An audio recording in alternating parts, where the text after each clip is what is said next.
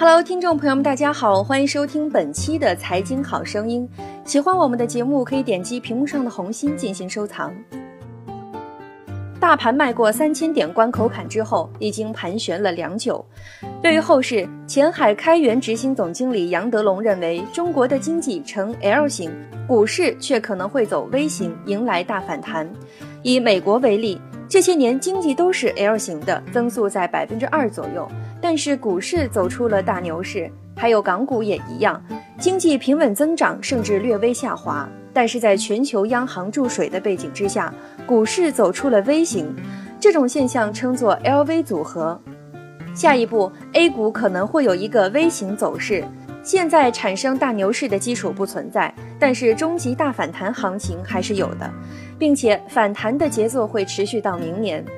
哪些行业会反弹呢？像券商、军工、高铁以及医药这些中报业绩比较好的行业和板块，盈利有一定改善，业绩也可能会推动股价的上涨。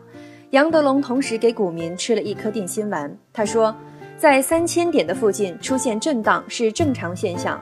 后市再次跌破三千，甚至跌破两千八的可能性并不大。三千点附近是属于正当整理、蓄势待发的阶段。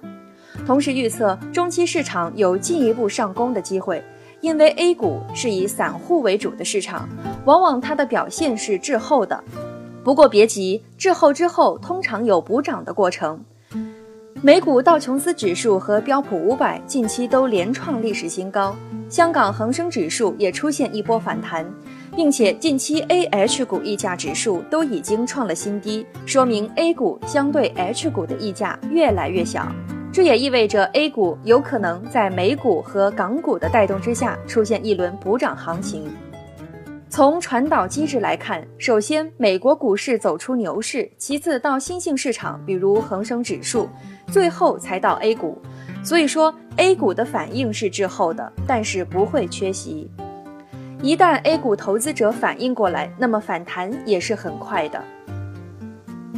好，以上就是本期节目的全部内容，感谢您的收听，我们下期节目再会。